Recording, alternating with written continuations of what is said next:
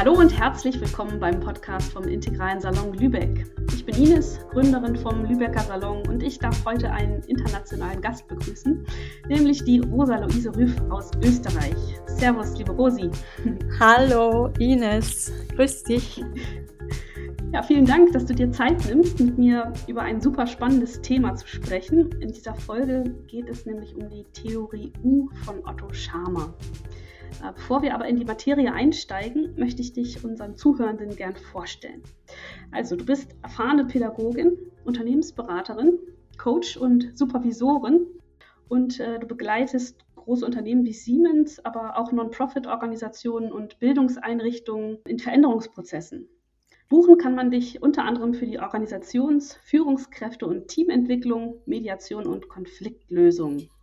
Ja, du arbeitest nach systemisch integralem Ansatz und orientierst dich da vor allem am Werk von Wilber, Varela, Maturana, nutzt aber auch häufig die Theorie U von Otto Scharmer, um deinen Kunden zu helfen. Und da das noch gar nicht so viele Berater machen, geschweige denn können, freue ich mich umso mehr, dass du gleich deine Erfahrungen mit dem U-Prozess mit uns teilst.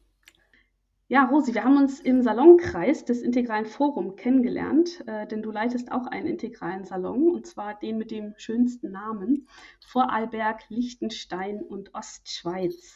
Wie bist du eigentlich zur integralen Theorie und zu deiner Salontätigkeit gekommen?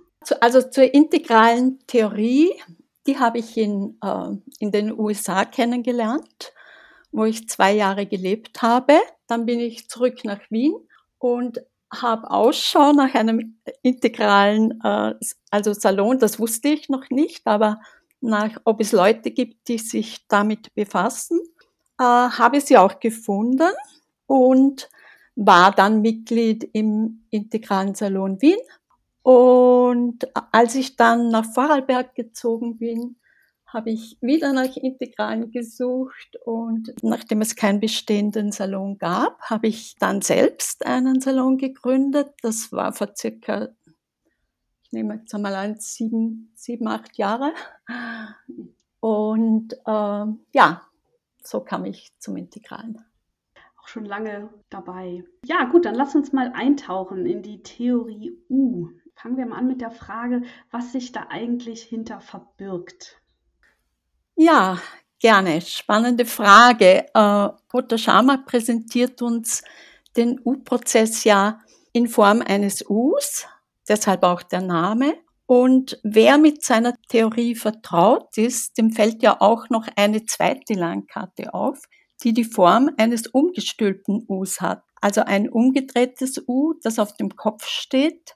Und wenn ich so auf dieses U schaue, dann wird mir alleine durch diese gegenläufige Bewegung klar, dass hier etwas ziemlich schief läuft. Und Sharma verdeutlicht dadurch den Weg des sogenannten Absencing, auf dem wir uns jetzt leider vorwiegend in äh, unserem gewohnheitsmäßigen Alltag bewegen. Und spätestens jetzt in dieser krisengeschüttelten Zeit wird deutlich sichtbar, dass es so eigentlich nicht weitergehen kann und dass es etwas anderes braucht, dass es einer Umkehr bedarf sozusagen und wie diese aussehen kann und welche Schritte dafür notwendig sind, ist Inhalt äh, dieser Theorie U. Mit ihr holt uns Schame heraus aus den alten Mustern und lehrt uns, die Filter vor den Augen zu nehmen, so dass wir mit neuen Augen hinsehen können. Er bringt uns ins Fühlen, ins Spüren und schließlich dann in die Stille und ins Loslassen, ins Lauschen, also in die Gegenwärtigkeit, ins Hier und Jetzt, in einen Zustand des Presencings. Hier lassen wir alles los, sind offen für das, was kommen möchte, was sich zeigen möchte. Und dann geht's gleich weiter auf der rechten Seite des Us entlang nach oben ins Learning by Doing. Also es geht dann gleich ins Handeln. Und Sharma sagt dazu, act in an instant, was irgendwie so ein ganz ein wichtiger Punkt ist, weil wir, weil wir nicht stecken bleiben. Also wir gehen dann sozusagen sofort ins, ins also zuerst Crystallizing und dann Prototyping.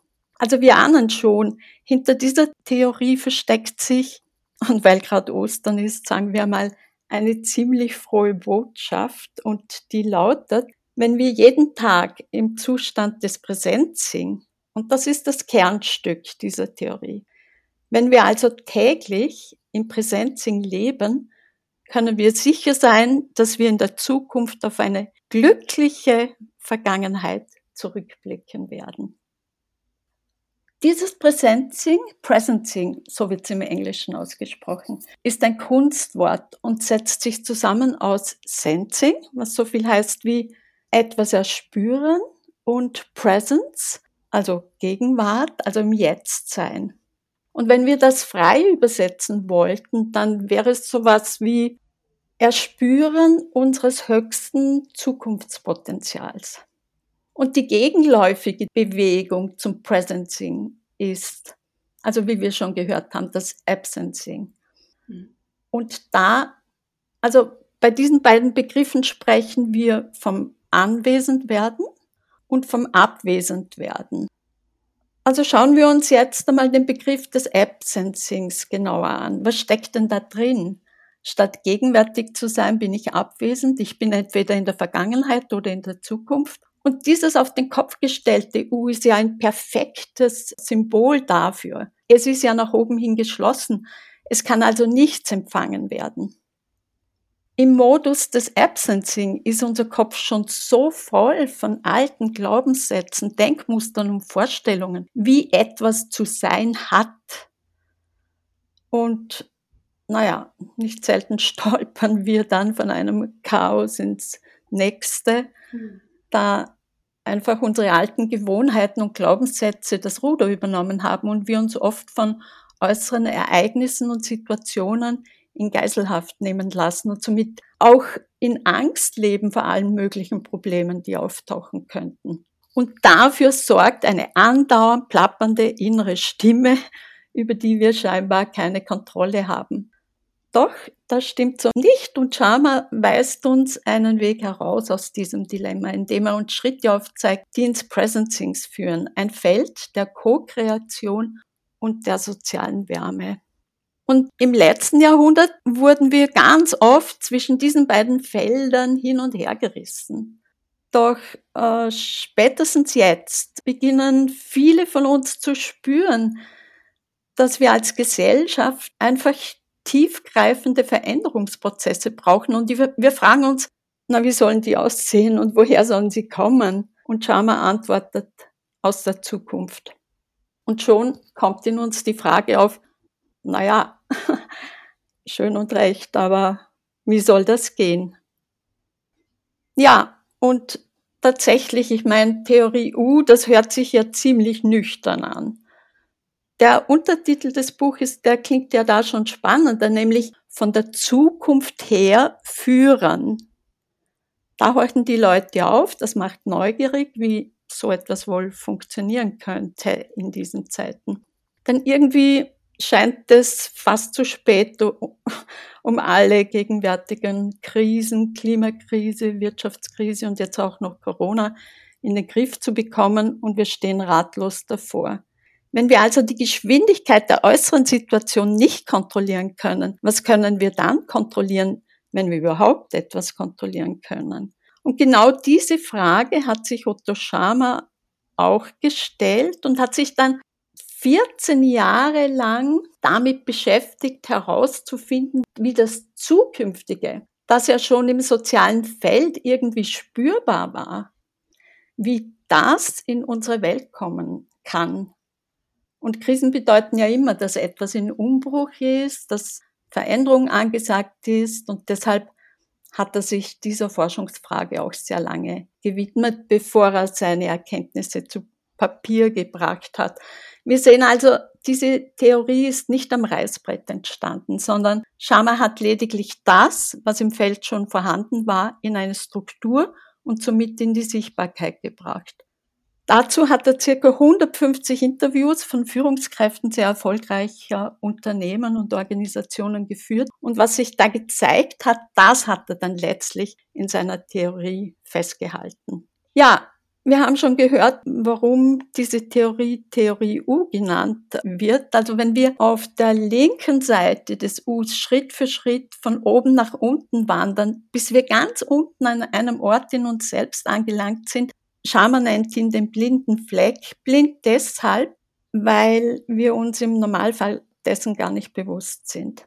Aber einmal dort angelangt, gilt es dann nur noch zu lauschen. Und zwar zu lauschen, ganz im Sinne Martin Bubers, der es wunderschön formuliert hat, nämlich dem aus sich Werdenden zu lauschen, um es dann so in die Realisierung zu bringen, wie es verwirklicht werden will. Wir merken da schon, es handelt sich nicht um meinen Willen, sondern hier geht es um einen Willen, der ins Offene geht, den Willen des Zukünftigen. Und wir, wir werden zu seinem schöpferischen Werkzeug. Dann erst sind wir im Presencing angelangt und mit der Quelle des Werdens verbunden. Und wir können das Neue dann einfach von selber kommen lassen. Hier sind wir in einem Zustand der Leere und somit gibt es genügend Raum, Raum für Improvisation, intuitives Handeln, Spontaneität und Kreativität. Und den Zugang dazu finden wir dadurch, indem wir unseren Geist, unser Herz, unseren Willen öffnen. Und sobald wir diese Schritte gemeistert haben, haben wir auch eine neue Fähigkeit entwickelt, nämlich die Fähigkeit, uns mit der höchsten Zukunftsmöglichkeit zu verbinden. Mit anderen Worten, dann sind wir in einem Raum angekommen, in dem sich das Zukünftige meldet und deswegen heißt der Untertitel seines Buches auch von der Zukunft her führen. Ja, du hast den blinden Fleck erwähnt. Könntest du da noch mal ein paar Worte zu sagen, was Sharma da genau drunter versteht und auch wie er ihn entdeckt hat? Ja, gerne. Also, der blinde Fleck ist sozusagen der Quellort unserer Aufmerksamkeit. Es ist jener Ort, von dem aus wir letztlich handeln. Und dass dieser Fleck blind ist, liegt daran, dass er sich gegenläufig zu unserer normalen, nach vorne gerichteten Aufmerksamkeitsrichtung verhält. Und aus dem Leadership Management wissen wir alles darüber, was jemand tut, wie er es tut. Aber wir haben keine Wahrnehmung darüber, aus welchem inneren Ort Führungskräfte handeln. Schama gibt dazu in seinem Buch auch, er vergleicht das mit der Arbeit eines Künstlers. Ja, er sagt in diesem Zusammenhang, dass es mindestens drei mögliche Perspektiven gibt. Also erstens, wir können uns auf das Ding konzentrieren, das aus einem kreativen Prozess hervorgeht. Also sagen wir einmal ein Bild. Wir können uns zweitens auf den Prozess des Malens selbst konzentrieren oder, und das ist jetzt eben dieser neue Punkt, oder drittens, wir können die Künstlerin dabei beobachten, wie sie vor einer leeren Leinwand steht. Und das genau ist die Leitfrage der Theorie U. Was passiert vor der Leinwand? Was veranlasst die Künstlerin zu dem ersten Pinselstrich? alle Führungspersonen und Innovatoren, sei es in Unternehmen, in lokalen Projekten oder auch in gemeinnützigen Organisationen tun etwas, was Künstler auch tun. Sie schaffen etwas Neues, sie bringen etwas in die Welt. Und die offene Frage lautet, woher kommen ihre Handlungen? Und das ist vielleicht nicht so einfach zu verstehen. Also aus welcher inneren Verfasstheit kommen die Handlungen. Also vielleicht, um das ein bisschen klarer darzustellen, wir können beobachten, was Führungspersonen machen. Wir können beobachten, wie sie es tun, also welche Strategien und Prozesse sie anwenden. Was wir aber nicht sehen, das ist der innere Ort, nämlich die Quelle, aus der heraus sie handelt. Und genau das führt uns zum blinden Fleck. Und dieser blinde Fleck, der betrifft einen Aspekt unseres Sehens oder Wahrnehmens, den wir normalerweise, also wir betrachten ihn gar nie. Also es ist dieser innere Ort oder auch Quelle genannt, aus der heraus der Einzelne oder auch ein soziales System handelt. Also setzen wir eine Analogie zu sozialen Prozessen, so können wir auch die Arbeit von Führungskräften aus drei verschiedenen Blickwinkeln betrachten. Ja, also wir können dabei zusehen, was sie tut. Und da wurden ganz viele Bücher drüber geschrieben. Dann können wir beobachten, wie geführt wird. Und da gibt es eine Unmenge von Literatur in der Managementforschung. Also das, das kennen wir, das haben wir analysiert, ja. Aber eben niemals haben wir systematisch die Arbeit des Führenden von dieser dritten Perspektive, von dieser Möglichkeit, nämlich was geschieht vor dieser leeren Leinwand? Also diese Frage, die blieb ungestellt. Ja? Also welches sind die inneren Quellen, von denen aus der Einzelne oder Gruppen wirksam werden? Rosi, ich habe eine Zwischenfrage. Ja, gerne. Das, was du da gerade beschreibst, das klingt manchmal nach was ganz Neuem in der Tat. Dann wiederum ertappe ich mich aber auch dabei zu denken, naja, also es geht doch hier eigentlich um Motivation, um Haltung. Also kann man nicht einfach auch das Eisbergmodell nehmen? Was ist denn da jetzt Neue dran? Ich bin da so ein bisschen hin und her gerissen. Das sind alles so ganz neue Begriffe und man hat ja fast so ein Gefühl von, also rein sprachlich, das erfasse ich noch gar nicht so richtig. Und dann auf der anderen Seite denke ich, also reden wir jetzt hier einfach um Antriebe, um, um Werte. Kannst du das noch mal ein bisschen Nein. genauer beschreiben, bitte? dass da der Unterschied nochmal klar wird. Also hier geht es nicht um, um, um Werte, um Antriebe genauso wenig. Also es geht vielleicht in die andere Richtung eines Antriebs. Also der Antrieb erfolgt aus dieser gegenläufigen Bewegung des Loslassens und des, des ins leere Feld gehen. Ich gehe zurück dorthin, wo nichts ist. Also das ist so eine gegenläufige Bewegung zu einem Tun. Und erst wenn ich an diesem Punkt angelangt bin, ganz unten bei der Quelle, dann lasse ich kommen. Und das ist, das kannst du beispielsweise mit dem Eisbergmodell das könntest du mir dann auch gleich sagen, wie du das gemeint hast. Also, aber so dieses, dieses Stillwerden, dieses Lauschen, dieses Hinhören, was denn da eigentlich jetzt kommen möchte aus der Zukunft. Nicht aus dem, was ich bisher schon irgendwann einmal gehört habe oder etwas, was ich kenne. Und wenn ich dann ganz still bin und wenn ich mich herausgenommen habe und wenn ich einfach nur bin und lausche. Und dann passiert dieses Umwenden und dann kommt etwas Lebendiges herein. Es kommen, also das hören wir dann vielleicht noch später, wenn wir, wenn wir genauer in diese Theorie hineinzoomen. Aber um auf deine Frage jetzt, ist das dann nicht, was ist dann das Neue? Also das Neue ist, ich nehme mich raus, ich tue nichts, ich lasse kommen und dann, dann kommt auch irgendetwas. Und das weiß ich aber vorher nicht.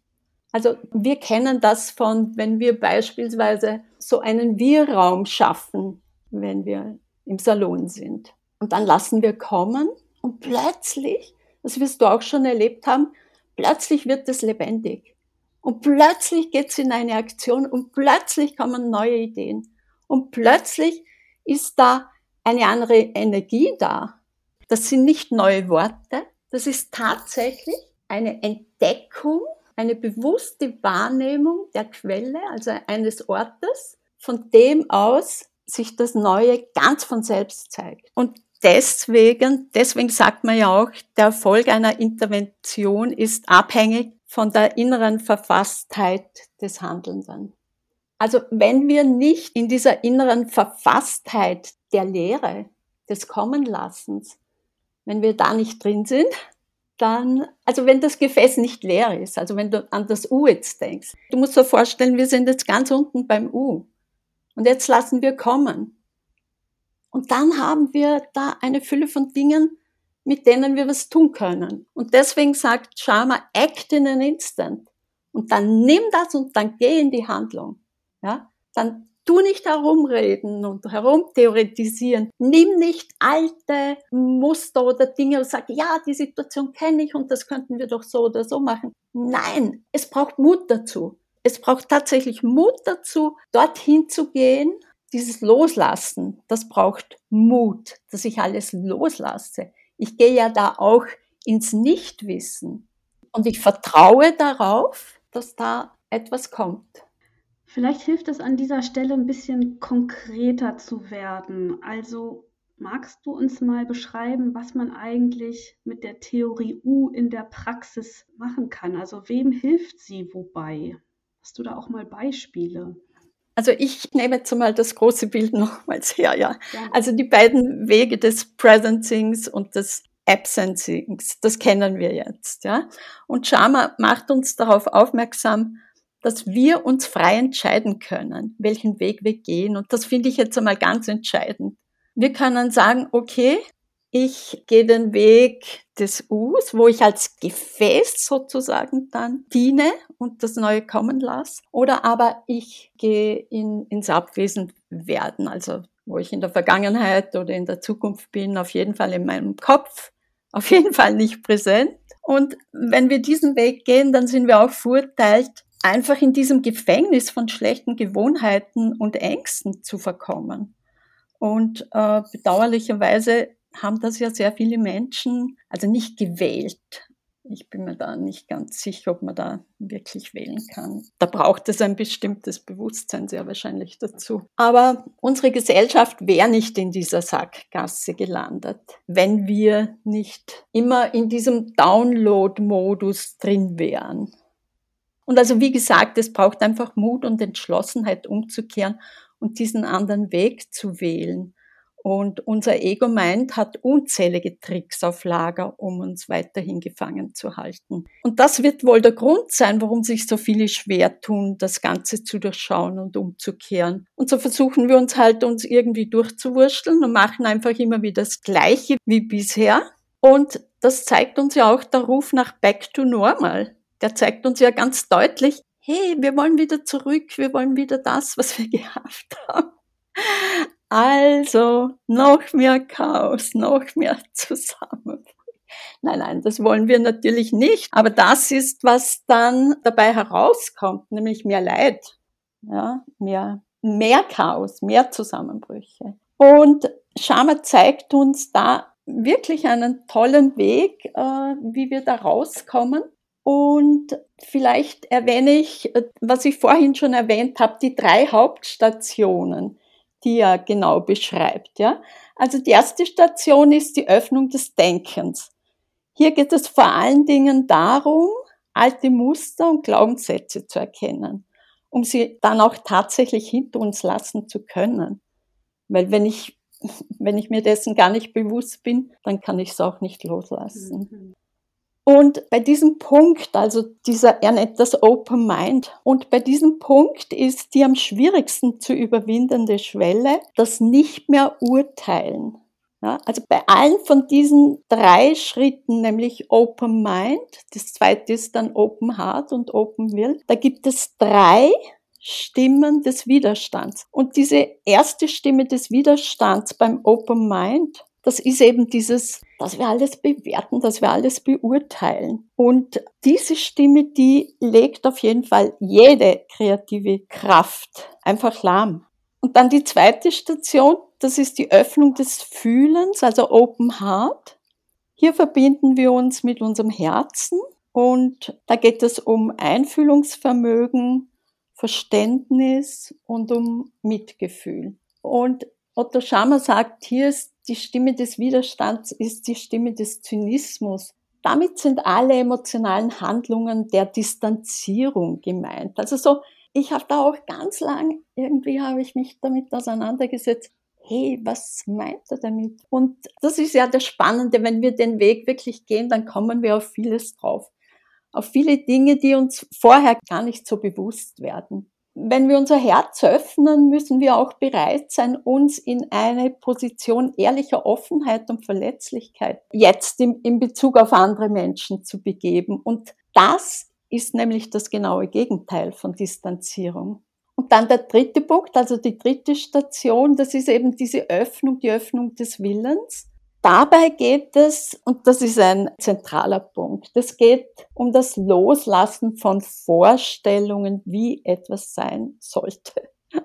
Und da Also ich ertappe mich auch ständig dabei und ich schätze viele andere auch. Ja. Also das ist so der dritte Feind. Äh, also Schaman nennt diese Widerstände Feinde. Der Widerstand, der uns den Zugang zum offenen Willen versperrt, ist die Stimme der Angst. Wir tun das, weil wir uns schlicht und einfach fürchten, weil wir Angst haben.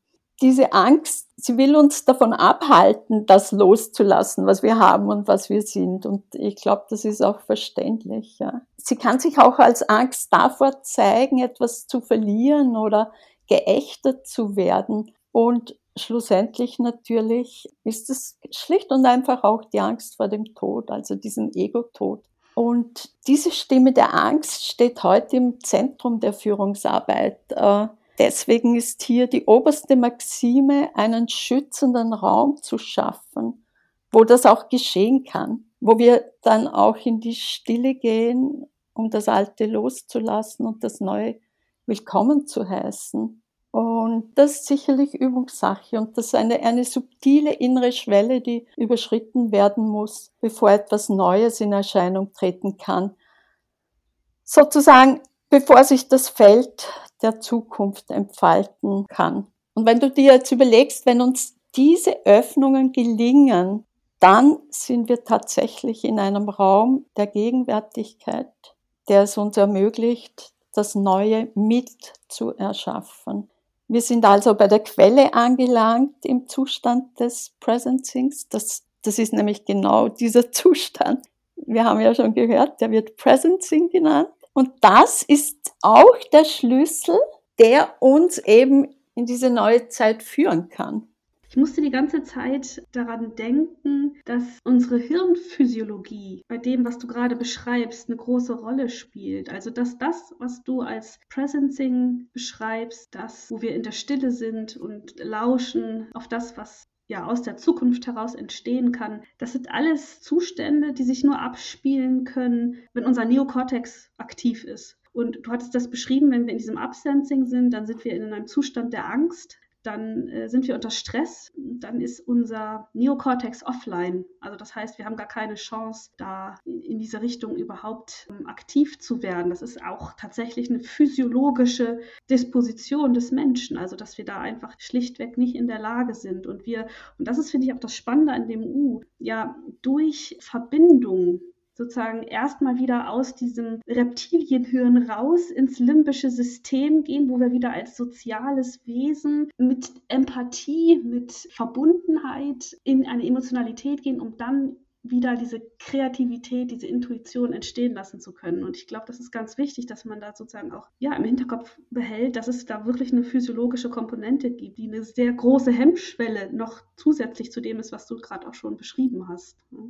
Also, wenn ich dich richtig verstehe, dann meinst du, dass es eine physiologische Grundlage in unserem Gehirn gibt, die verhindert, dass wir in diesen Zustand kommen. Habe ich dich richtig verstanden? Richtig, absolut es widerspricht äh, gar nicht dem, was du gesagt hast, sondern es unterstützt es. Ich wollte damit einfach nur zum Ausdruck bringen, dass es wichtig ist, mit zu berücksichtigen, dass man sich nicht wundern muss, wenn wir in Arbeitsumgebungen, die uns stark unter Druck setzen, in Arbeitsumgebungen, wo man fürs Fehlermachen bestraft wird, wo wir eine Schuldkultur haben, dass in solchen Kulturen wir nicht in der Lage sind, in Presencing-Zustände zu kommen. Das hattest du auch angesprochen. Ja, ja, hundertprozentige Zustimmung. Natürlich deswegen ist es ja so schwer. Natürlich fällt es uns leichter in einer Umgebung, das, das spüren wir ja auch, wenn wir in Gruppen sind. Also wir spüren ja auch die Qualität von einer Gruppe. In manchen Gruppen fällt es uns wirklich leicht, in den Zustand des Presencings zu kommen. In anderen wiederum, ja, die sind einfach nicht, nicht förderlich. Da müssen wir uns nichts vormachen. Jetzt hattest du von dem Schlüssel gesprochen, der uns in eine neue Zeit, in eine neue Zukunft führt. Also wie können wir oder was können wir tun, um diesen Schlüssel anzuwenden, um dann auch mit seiner Hilfe wirklich in so einen Zustand des Presencing zu gelangen? Naja, ich denke, hilfreich wäre da, wenn wir den folgenden Satz verstehen, also wirklich in der Tiefe verstehen, weil sonst wird uns möglicherweise die Motivation fehlen, um diese ganzen Schritte da durchzuwandern. Und zwar Dieser Satz lautet, die Probleme im Außen widerspiegeln die Probleme im Innern. Also das hat damit zu tun, ob wir so in die Welt schauen, also in einer Art Gucklochhaltung, ich bin da und da draußen ist die Welt, oder ob ich mich als Teil des Systems sehe. Und dann bin ich eine Beteiligte. Also das ist einmal, wenn ich diesen Satz verstehe, dann ist das, also nicht nur verstehe, sondern auch gleich weiß, okay, im Außen begegnet mir dieses oder jenes Problem und dann weiß ich, den Schlüssel dazu habe ich im Innern. Ja? Also wenn ich dann diesen Satz tatsächlich begreife und ihn für wahr halte, dann kann er mir als Werkzeug dienen, mhm. Probleme auch im Außen zu lösen. Sonst geht das nämlich nicht. Das wäre gerade so, als wenn wir versuchten, an einem Bild, das auf eine Leinwand projiziert wurde, herumzukratzen, wenn es uns nicht gefällt. Dass wir damit absolut nichts verändern können, liegt auf der Hand. Etwas verändern können wir eigentlich nur beim Ursprungsort, also an der Quelle. Und wenn wir uns mit dieser Quelle verbinden, dann gibt es zuallererst einmal ein großes Aufatmen. Denn jetzt sind wir den äußeren Umständen nicht mehr ausgeliefert und können tatsächlich, und zwar jede und jeder einzelne von uns, diesen Weg in eine andere Zukunft ebnen, sowohl auf der persönlichen Ebene als auch im gesellschaftlichen Bereich. Und das wiederum, das wird dazu führen, dass wir immer öfter der Quelle lauschen, ja. Also das wird so zu einer Praxis, einer Praxis, mit der wir dann immer mehr und mehr durchs Leben geht. Und apropos Lauschen, ja, das bringt mich zu einem weiteren Schlüssel der Theorie U, nämlich zu den vier Feldern der Aufmerksamkeit. Sharma hat sich gefragt, welche Qualität des Zuhörens und welche Qualität der Aufmerksamkeit bringe ich in eine Situation ein und wie verändert diese Qualität die Muster der Interaktion. Und da sind ihm vier Arten des Zuhörens aufgefallen und wir werden gleich sehen, also die decken sich auch wieder mit den Grundprinzipien Öffnung des Denkens, des Herzens und des Willens. Also das, im Prinzip ist das alles eins. Die erste Art des Zuhörens ist das Downloading, also das Herunterladen. Hier ist das Zuhören darauf beschränkt, einfach nur zu bestätigen, was wir eh schon wissen. Da leben wir in einer Blase und nichts Neues vermag da zu uns hindurchzudringen. Und unsere Aufmerksamkeit ist nicht darauf konzentriert, was die andere Person sagt, sondern darauf, was wir demnächst sagen könnten. Und das ähm, ändert sich erst beim Übergang zu dieser zweiten Art des Zuhörens. Das ist das Factual Listening. Und hier erst hören wir tatsächlich hin was der andere sagt. Also du öffnest dich dafür. Und hier verschiebt sich dein Ort des Zuhörens von dir auf die andere Person. Also wir lassen die Daten zu uns sprechen und wir achten auch auf das, was sozusagen widerlegende Informationen sind.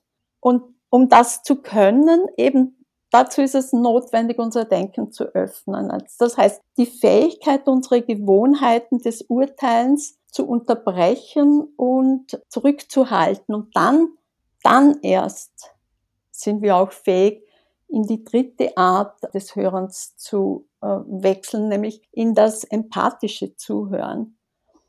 Und da wiederum, was passiert da? Da da sehe ich die ganze Situation mit den Augen eines anderen Menschen und eh klar, dass ich dafür, dafür muss ich mein Herz öffnen.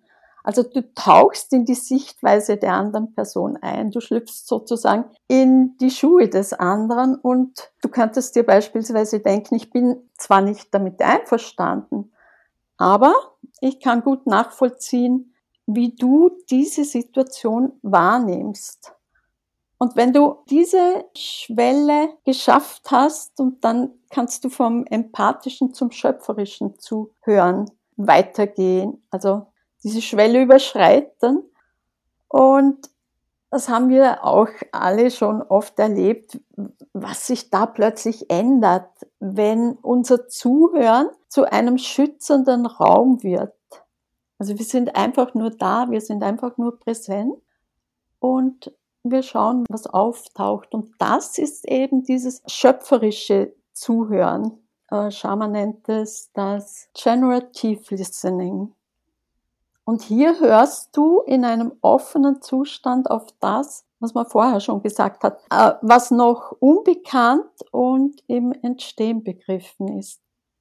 Und äh, genau in diesem Zustand halten wir den Raum für das Neue, das entstehen will. Und da ist es erst wirklich möglich, dass wir lauschen. Und wenn sich dann etwas offenbart, dann geht es wieder hoch und wir gehen in diese prototypische Arbeit. Okay. Genau. Mhm. Genau. Genau so funktioniert das. Aber wir sind dann wirklich verbunden, ja. Also, mhm. wenn wir wirklich was verändern wollen, dann sind wir im Raum, sind wir dann eins. Ich habe da das Bild eines Waldes vor mir, der nur gesund ist, wenn die einzelnen Bäume gesund sind. Und wie wir mittlerweile wissen, sind die Bäume vernetzt, helfen einander, tauschen ihre Nährstoffe aus. Und im Vordergrund steht nicht der einzelne Baum, sondern der ganze Wald. Und das ist, glaube ich, ein schönes Vorbild, wie mir scheint. Oder auf der Ebene der Quantenphysik, wenn man sich Atome anguckt, die eigentlich auch aus Raum bestehen, will heißen, es gibt eigentlich diese Grenzen, diese die Festheit eigentlich gar nicht. Ne? Genau, das ist auch wunderschön, ja. Rosi, ich habe eine Frage nochmal zum Verständnis. Kann man Quelle mit Intuition gleichsetzen? Ich würde das jetzt gerne einfach ein Ja darauf sagen, aber ich, ich würde es auch gerne jetzt einmal für mich noch einmal zu schauen, inwieweit das stimmig ist. Also ich bin an der Quelle, ich bin im Jetzt, ich bin offen und ich lasse kommen. Und das, was kommt, ist, ist intuitiv, ja. Also manche, manche Menschen sagen ja zu diesem Zustand auch Flow.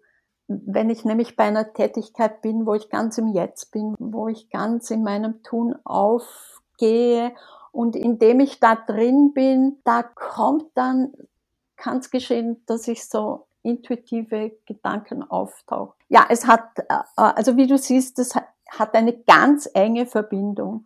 Ich frage mich, ob die Theorie U eigentlich verstanden werden will. Ich habe so ein Gefühl, dass sprachlich schwierig anschlussfähig ist, weil es eben Begriffe verwendet, die wir auf diese Art und Weise so noch nicht kennen. Also ich glaube, dass eine sprachliche Barriere aufgebaut wird und dann ist natürlich auch die Materie selbst nicht so leicht zu verstehen. Und manchmal frage ich mich, ob es nicht leichter gewesen wäre, einfach Begriffe zu wählen, mit denen ja, man so im Alltagsgebrauch auch besser vertraut ist oder wo man. Ja, ich, ich weiß genau, was du meinst, Ines. Ja. Und, äh, und das ist auch ein wirklich ein großer Punkt. Wir dürfen jetzt nicht vergessen, in welchem Kontext diese Theorie entstanden ist, nämlich in der Organisationsentwicklung. Und da ging es darum, eine Sprache zu finden, die kompatibel ist für Unternehmen, für Führungskräfte. Und deswegen hat Sharma sich auch bemüht, und das hat er auch oft gesagt, es braucht eine neue Sprache, es braucht, und ich gebe dir recht, ja, also je nach Kontext ist da sicherlich, und, und das ist ein Forschungsfeld, welche Worte verwende ich in welchem Kontext. Also da gebe ich dir völlig recht, ja das ist ein großes Verwirrspiel manchmal, wenn wir bestimmte Worte für etwas verwenden und dann kommt plötzlich ein anderes Wort dafür. Aber meine Erfahrung ist, dass das sehr bereichernd ist, weil es zwingt uns tatsächlich herauszufinden, was damit jetzt gemeint, also es zwingt, weißt du, wenn wir im Downloading sind, dann hören wir Worte und denken, eh schon wissen, eh schon wissen, ja, ja, ja, ja. Also wir hören gar nicht hin. Da sind wir gar nicht wirklich aufmerksam. Und erst wenn sozusagen auch durch die Sprache neue Worte zu uns kommen und es kommt ja nicht von ungefähr, dass Sharma wirklich weltweit, weltweit wird mit seiner Theorie gearbeitet. Und ich glaube, dass Sprache dafür auch ein Werkzeug war. Eine Sprache, die er bewusst so gewählt hat, dass sie im beruflichen Kontext sich einen Weg bahnen konnte. Genau, die Sprache, die verwendet wird, hilft uns dabei, nicht in die Downloading-Falle zu tappen.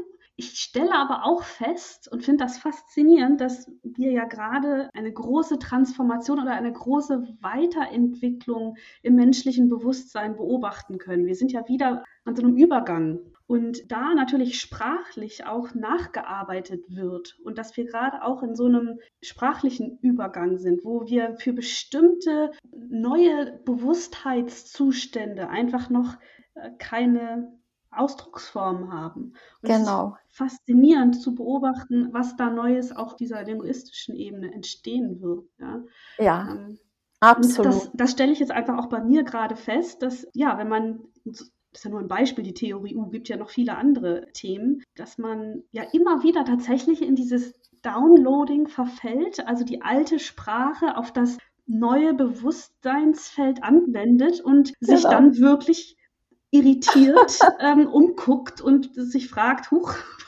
ich, ich verstehe gar nichts. Ja, mehr. genau. Ganz genau. Ja. Ganz genau so gibt es uns. Ja. Nun ist das ja hier ein Podcast im Rahmen des integralen Salons und daher würde ich dich auch gern nochmal fragen, warum ist die Theorie U aus integraler Sicht so spannend? Also wer sich im Umfeld von integral informierten Menschen bewegt, dem fällt natürlich auf, dass sich sehr viele davon mit der Theorie U beschäftigen und sich davon auch inspirieren lassen, wenn sie Gruppen leiten oder begleiten. Es ist einfach eine wundervolle Achtsamkeit-Praxis, die sich ziemlich gut ins tägliche Leben integrieren lässt. Außerdem, also weil, weil du von den Integralen sprichst, ja, lässt sie sich natürlich auch leicht in den Bezugsrahmen der integralen Metatheorie ein, einbetten, also in die vier Quadranten. Ich weiß nicht, inwieweit du möchtest, dass wir das jetzt kurz durchgehen. Also gerne, Rosi, gerne. Okay, dann lass uns das kurz ansehen. Wir beginnen beim oberen linken Quadranten, der das Innere des Individuums repräsentiert. Also die subjektiven Erfahrungen des Ichs, alle innerlichen, physischen, emotionalen, mentalen Prozesse. Hier spielt sich also alles, was wir spüren, fühlen, denken, ab. Mit anderen Worten, da trete ich in direkten Kontakt mit mir selbst und, und das ist jetzt entscheidend eben für die Theorie mit dem Wahrnehmungsstrom, auf den es ja da sehr ankommt, dass ich da ganz achtsam damit umgehe. Ja, der spielt absolut eine wichtige Rolle, diese Lenkung des Wahrnehmungsstromes. Oben links ist also der Raum, in dem die Entwicklung von Achtsamkeit stattfindet. Ja, und, die, und diese Achtsamkeit, die brauchen wir ja, sonst können wir diesen blinden Fleck auch gar nicht wahrnehmen. Und wir brauchen sie auch dazu, um in den Zustand des Presencings zu kommen. Ja. Und in diesem Quadranten wähle ich einfach auch äh, die Qualität der Aufmerksamkeit, die ich in die Situation bringe. Also ich frage mich, welche Art des Zuhörens unterstützt mich dabei, dieses soziale Feld zu sehen und zu erspüren. Und diese sozialen Felder, und jetzt kommen wir nach unten links, ja, das Innere des Kollektivs. In diesem Bereich geht es ja um Intersubjektivität, also um Werte, um Kultur, um alles, was Menschen miteinander teilen. Es ist jedoch ein innerliches Geschehen, äh, da die Haltungen, Weltsichten und so weiter, die Werte, die sind ja äußerlich nicht unmittelbar sichtbar. Mhm. Also ist es notwendig, miteinander in einen Dialog zu treten und sich auszutauschen. Und da siehst du schon, da kommen wieder die vier Arten des Zuhörens ins Spiel, also diese kollektive Achtsamkeit. Und du merkst auch, dass das, was sich auf der linken Seite des Us befindet, sich auch auf der linken Seite der vier Quadranten. Und dann auf der rechten Seite des Us, da geschieht dann das Co-Creating, was so viel heißt wie im Tun das Neue erforschen oder auch dann Prototyping, also dieses Co-Evolving, so wie wir das immer nennen, wo das Neue in lebendiger Praxis, also handelnd, verkörpert wird. Und das sind die Schritte, die im Es dann stattfinden. Also Wir haben im Integralen ja auch diese Dreiteilung, das Schöne, Gute, Wahre und dieses Handelnde, das geschieht dann. Also wir haben das Ich, dann das Wir und das Es, wo das, das Handeln und das Tun, unser Verhalten dann eben stattfindet. Und, und wir sehen da so schön, wie, wie Schama dem vier Quadranten Leben einhaucht. Ja. Irgendwie macht er daraus ein lebendes System, in dem er die Menschen auf eine neue Art und Weise ins Handeln bringt. Und die dadurch entstehende Dynamik, die sich eben entlang dieses U bewegt, gibt uns die Möglichkeiten, diese Kernprozesse für einen Zustandswechsel des sozialen Feldes, und zwar auf allen Systemebenen, vom Team über die Organisation bis hin zu globalen Systemen zu nutzen. Etwas, was mir gut gefällt, also was Schama auch immer wieder sagt, er bringt das System, also nicht er, also durch diese Theorie bringt er das System dazu, sich selbst zu erspüren und zu sehen. Und indem er uns auf die treibende Kraft einer evolutionären Bewegung hinweist und diese weltweit auch begleitet durch sein global, äh, global ausgerichtetes Presencing Institute. Ja. Und also ich schätze diesen globalen gesellschaftlichen Faktor ich glaube, wir können ihn gar nicht hoch genug einschätzen, da die Hebelwirkung durch diese konkrete Anwendung im sozialen Feld enorm ist. Denn dadurch entsteht auch ein Bewusstsein, das um die Wichtigkeit der verschiedenen Wahrnehmungsfelder und deren konkreten Auswirkungen in den sozialen Feldern weiß. Und, und spätestens jetzt begreifen wir, wie wichtig jede und jeder einzelne von uns ist. Ja? Also die Bewegung wächst äh, wirklich von Tag zu Tag. Und häufig ist es ja so, dass neue Methoden und Techniken, die auf den alten mentalen Modellen basieren, die, die bewirken nicht wirklich etwas Nachhaltiges. Und eben diese The Theorie, die lädt uns zu einem, also für mich schon neuartigen Entwicklungsweg ein, der nicht im intellektuellen Feld stecken bleibt, sondern uns auffordert, die daraus gewonnenen Ideen selbst in der Praxis zu testen. Ja, darum, das ist auch ein wichtiger Moment. Wir selbst, wir testen es und wir, wir entwickeln es auch weiter. Und das können wir in uns selbst als Einzelne und natürlich macht es dann nur Sinn, wenn wir das im Feld, also in der Gruppe dann weiterentwickeln. Und das, genau das ist es, was diese Theorie für mich zumindest so wirksam und so spannend macht. Stichwort Praxis. Ich erinnere mich an unseren letzten Workshop. Da haben wir eine Case Clinic zusammen gemacht. Die hast du moderiert nach dem U-Prozess. Und ich würde zum Abschluss gerne nochmal mit dir über so ein Case Clinic Format sprechen. Und vielleicht kannst du ja, unseren Zuhörenden einmal kurz erklären, worum es dabei geht und was das mit der Theorie eigentlich zu tun hat. Ja, sehr gerne. Okay, so funktioniert der Prozess. Also Nehmen wir einmal an, dass du diejenige bist, die ein Anliegen hat oder die vor irgendeiner Herausforderung steht. Oder vielleicht möchtest du auch nur Klarheit über eine bestimmte Situation erlangen. Du suchst dir dann ein paar Kolleginnen, die dich in diesem Prozess begleiten. Du bist also in diesem Fall die Fallgeberin und deine Kolleginnen, die fungieren als Beraterinnen. Und aus diesen sucht ihr euch dann noch eine aus, die als Zeitgeberin fungiert.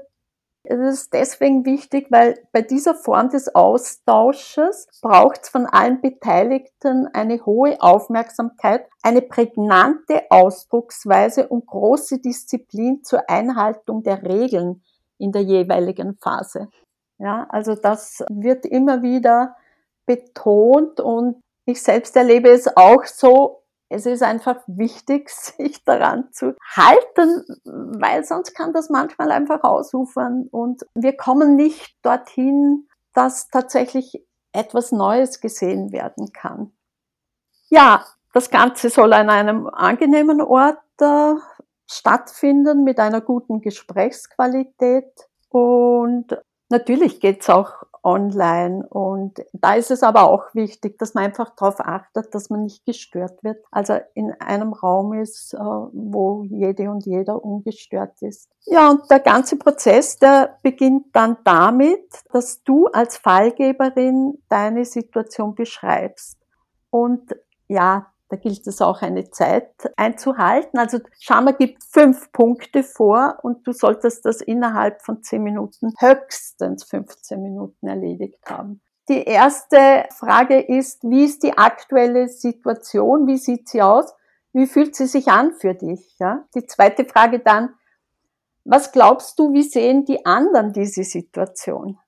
Wie ist also ihre Sichtweise der aktuellen Situation, die du beschrieben hast. Weißt du, die anderen, die eben Teil dieser Herausforderung sind. Ja? Und dann die dritte, was wäre für dich ein Erfolg? Was möchtest du erreichen? Und dann die vierte Frage, welchen Lernvorteil hättest du? Und das ist vielleicht nicht so einfach zu verstehen. Unter Lernvorteil versteht Sharma, was ist es, das du loslassen solltest und was kannst du dabei lernen?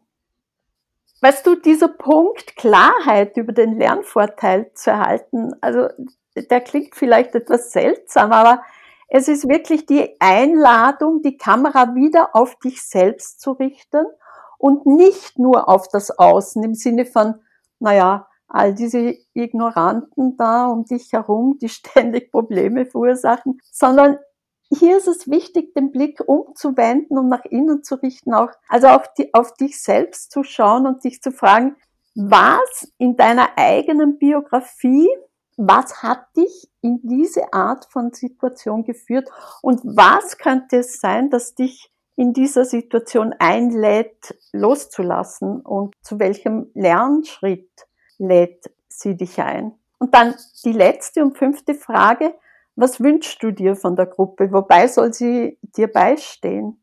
Und während du das schilderst, da sind keine Fragen erlaubt. Also die Coaches, die Beraterinnen, die hören einfach zu und die unterbrechen dich nicht. Und anschließend, um ein gutes Verständnis für das Gesamtbild zu bekommen, da dürfen Sie dann auch Fragen stellen. Also speziell zu den ersten drei Punkten, nicht zu dieser vierten Frage, wo es um eine, weißt du, um dich geht, welchen Lernvorteil und so weiter. Und indem Sie diese Fragen stellen, helfen Sie dir wiederum dabei, dass du das nochmals für dich auch tatsächlich äh, klar bekommst und gut klärst. Ja? Und dabei ist müssen wir darauf achten, uns nicht im Detail zu verlieren. Weißt du, wir brauchen da, die Beraterinnen brauchen da nichts Detailliertes. Das ist eine Falle, ja.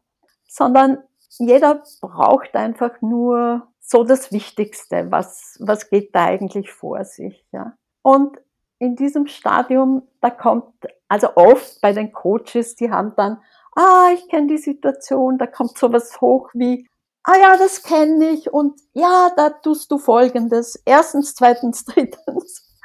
Das ist so eine gewohnheitsmäßige Art, auf eine Situation zu reagieren. Also du siehst schon wieder ein altes Muster von uns und das sollte auf gar keinen Fall passieren.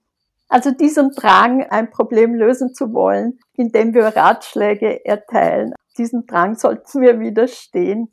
Und äh, stattdessen gehen wir dann oder geht ihr zu Punkt drei und das ist dann die Stille. Und das muss gar nicht lang sein. Es können auch nur zwei bis drei Minuten sein. Und während dieses Moments der Stille verbinden sich alle mit dem Herzen und gehen in Resonanz mit der Geschichte, die ihr gerade gehört habt. Und was da dann wieder passiert, also wir kennen das jetzt schon vom U-Prozess, ich lausche, ich lausche, was da in meinem Geist, in meinem Herzen, in meinem ganzen Körper auftaucht. Dabei können wir entweder die Augen schließen, manche zeichnen auch gerne dazu, aber sie, sie sind trotzdem im, im Lauschen. Ja? Und was in diesen zwei oder drei Minuten geschieht, ist, du verbindest dich mit deinem Herzen, du beginnst auf die Resonanz zu achten. Welche Bilder tauchen in mir auf? entweder Bilder oder Gefühle oder Gesten, die die Geschichte, die ich gerade gehört habe, in mir hervorruft. Ich lasse mich ein. Ich nehme nur wahr und hinterfrage nichts. Also für mich muss das keinen Sinn machen, was da auftaucht. Also mein, mein Verstand darf da draußen bleiben sozusagen. Und als nächstes Schritt, da teile ich dann meine Bilder und Gefühle, die hochkommen. Also wie zum Beispiel Freude, Traurigkeit, Wut. So eine Art von emotionaler Energie, durch die wir durch die Geschichte gekommen sind. Und, und schließlich können es auch Gästen sein, die auftauchen, als Essenz dessen, ja. Rosi, ich habe da mal eine Frage. Ich habe gerade so eine Assoziation mit der Psychoanalyse. Da liegt man und assoziiert, da kommen auch Bilder und Assoziationen. Ist das sozusagen eine Art kollektive Analyse dann in dem Sinne? Naja, also mit der Psychoanalyse, da passiert ja Folgendes. Also du bleibst im Rahmen deines Ichs. Du bleibst in dem, was du erlebt hast, äh, was deine Erfahrung ist. Du bleibst da drin. Der Unterschied zu diesem Prozess ist, dass du hier eine Stufe tiefer gehst. Nämlich du vergisst nicht, wenn wir in der Stille sind, dann lassen wir los. Also wir lassen kommen. Wir gehen da raus aus dem Ego-Ich und verbinden uns sozusagen mit der Quelle. Und das ist der Unterschied. Und deswegen sind wir da nicht bei etwas, was aus unserem, weil du vorhin hast du ja den Eisberg erwähnt. Und das wäre so ein Ding, dass du von de, diesem Eisberg herausholst, deine Ängste, Erfahrungen, was, was du auch beitragen kannst. Aber der Unterschied zu diesem Prozess ist, dass du vorher, indem du in die Stille gehst und sozusagen schon da einfach ein bisschen Übung hast des Loslassens. Du hast dich ja schon mit den anderen verbunden. Du bist schon in diesem Feld. Du kannst es vielleicht mit Aufstellungen vergleichen. Da bist du nicht in deiner Geschichte, sondern du bist im Feld drin. Und bei der Psychoanalyse, da bist du in deiner Geschichte. Das wäre hier der Unterschied. Ja, wo waren wir? Genau, das, das Bilder, das Gesten. Genau, das wird dann, also das wird dann geteilt mit der Fallgeberin und sie hört dann einfach auch nochmals zu, nimmt auf, ohne wieder. Also da spielt die Qualität des Zuhörens auch wieder. Also nicht urteilen, nicht einfach, einfach lauschen. Also weißt du, was wir vorher gesagt haben? Du nimmst auf, also ich gehe vielleicht die Schritte ganz kurz durch. Also du als Fallgeberin, du erklärst die Situation und du wirst nicht unterbrochen. Dann stellen die Coaches Fragen und dann geht's in die gemeinsame Stille. Jeder geht in Resonanz mit dem Gehörten und dann tauchen die Bilder, die Gefühle und die Gesten auf. Und dann werden sie dir sozusagen als Fallgeberin gespiegelt und du nimmst davon, was wieder da für dich was in Resonanz kommt.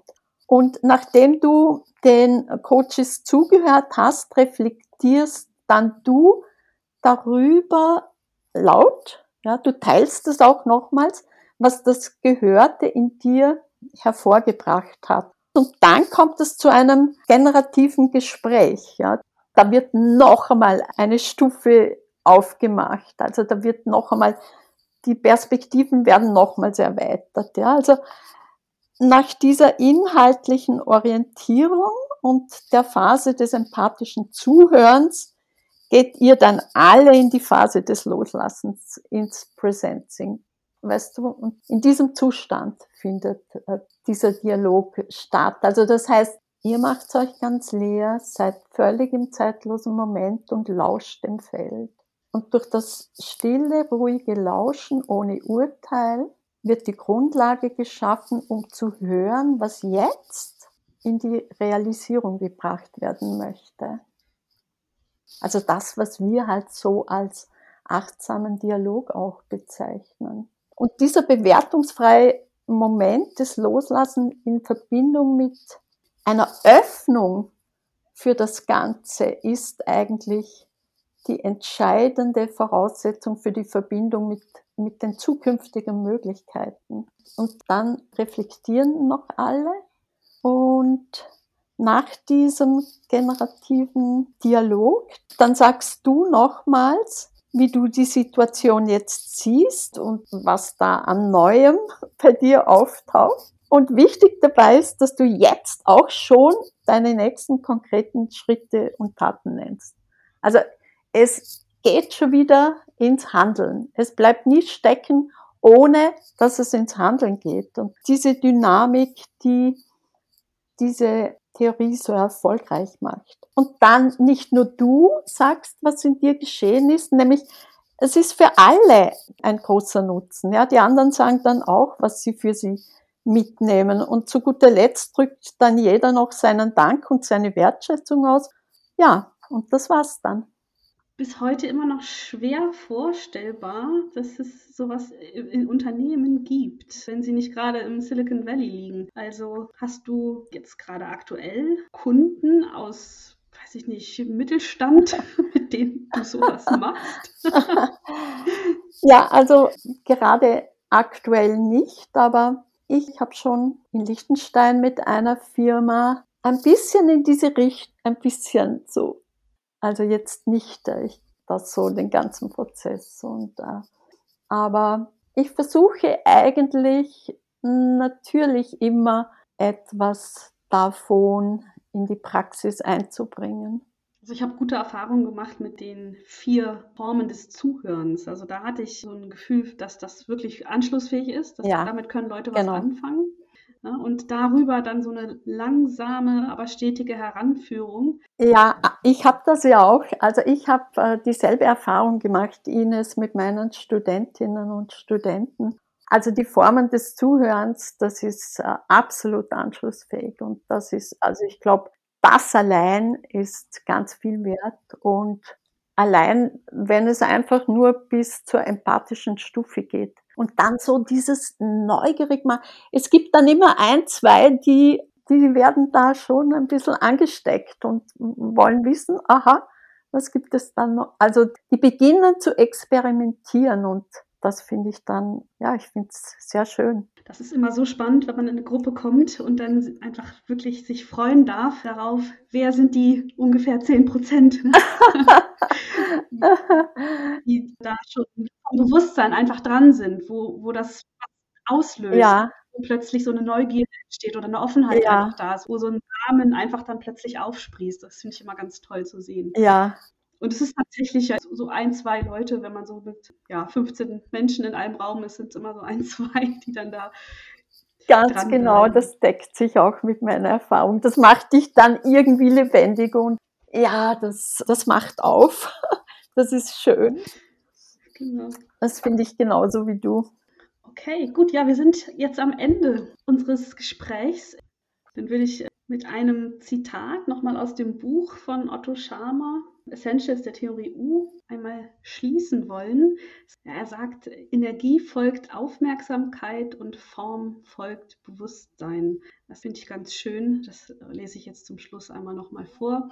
Vorab möchte ich mich ganz herzlich bei dir bedanken, Rosi, für das schöne und sehr interessante Gespräch. Danke, dass du dir die Zeit genommen hast. Ich bedanke mich bei dir, Ines. War schön mit dir. Danke. Danke. Ja, Otto Scharmer sagt, Energie folgt Aufmerksamkeit. Worauf auch immer wir als Führungskraft, Lehrer und Elternteil und so weiter unsere Aufmerksamkeit lenken, das ist dann der Ort, zu dem die Energie des Teams hinfließen wird. Wenn wir sehen, dass die Qualität der Aufmerksamkeit vom Ego zum Ökosystem, also vom Ego zum Wir umschlägt, kommt der Moment, in dem die tieferen Qualitäten des sozialen Feldes sichtbar werden, in dem das schöpferische soziale Feld aktiv wird. Die Qualität von Ergebnissen, die ein System erzielt, hängt von der Qualität des Bewusstseins ab, auf dessen Basis die Menschen in diesem System handeln. Das heißt, Form folgt Bewusstsein.